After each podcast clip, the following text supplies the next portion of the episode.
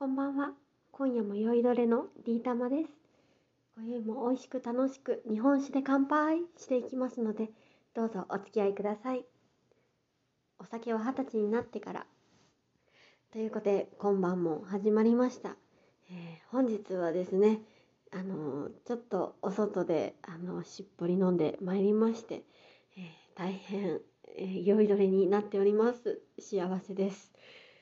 さてですね、えー本日いただきましたお酒でございますが、えー知っていらっしゃる方もいらっしゃるかもしれません。えー鴨し麦と九平寺という愛知県の万丈酒造さん、万丈酒造さんですね、からのお酒でございます。えー本日私がいただいたのは、火と月の間にという純米吟醸酒をいただきました。あのずっと飲みたかったんです。あのいろんな、えー、とお酒のランキングサイトであったり、えーいろんなところで名前はお見かけするのですがなかなか出会えずに、えー今まで参りました。で、えっ、と本日あの休日をいただいておりまして、えー万丈酒造さんあの行ってきました。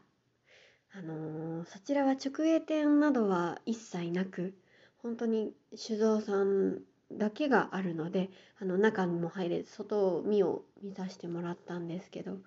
あの閑静な住宅街の中に突然現れるあの昔ながらの日本家屋であのとてもときめきました。あのすごく日の立ったあの日本家屋の温かさあのす墨のような黒い壁とかあのまさに日本酒を作っておられるだろうなっていう、えー門構えであの非常に飲みたくなりましてでもなかなかこのお酒扱ってるお店にが見つからなくてですねネットの方であの探してまいりました。えー、とこちらは日本あの愛知県の大高っていうところにあのいくつか蔵があるんですけどそのうちの一つです。で今日飲んだ「火と月の間に」という名前の銀米純純米吟醸酒えっと鴨志美徳平次さんですね。うんと辛口甘口で言っ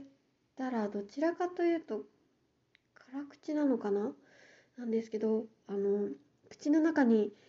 入れた瞬間にふわっと独特な香りがして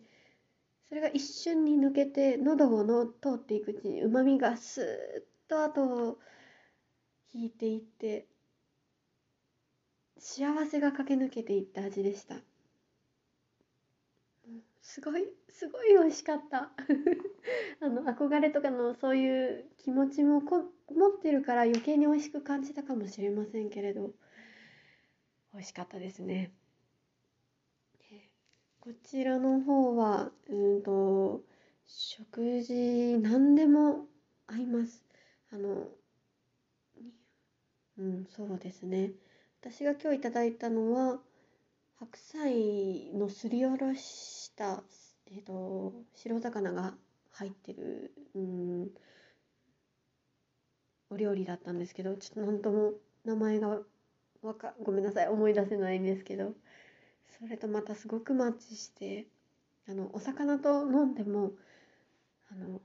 魚の味を邪魔せずにでもお酒のあの九平寺ですよっていうのがふわっとこう主張してくるような幸せな味でございました。皆さんももし出会えるようでしたらぜひ飲んでいただければあの海外からの、えー、と評価も高くて、えーなかなかお目にかかれない私の印象ですけれどお酒でございました。あの本日他にもいくつかいただいたのでまた回を分けて収録させていただきます。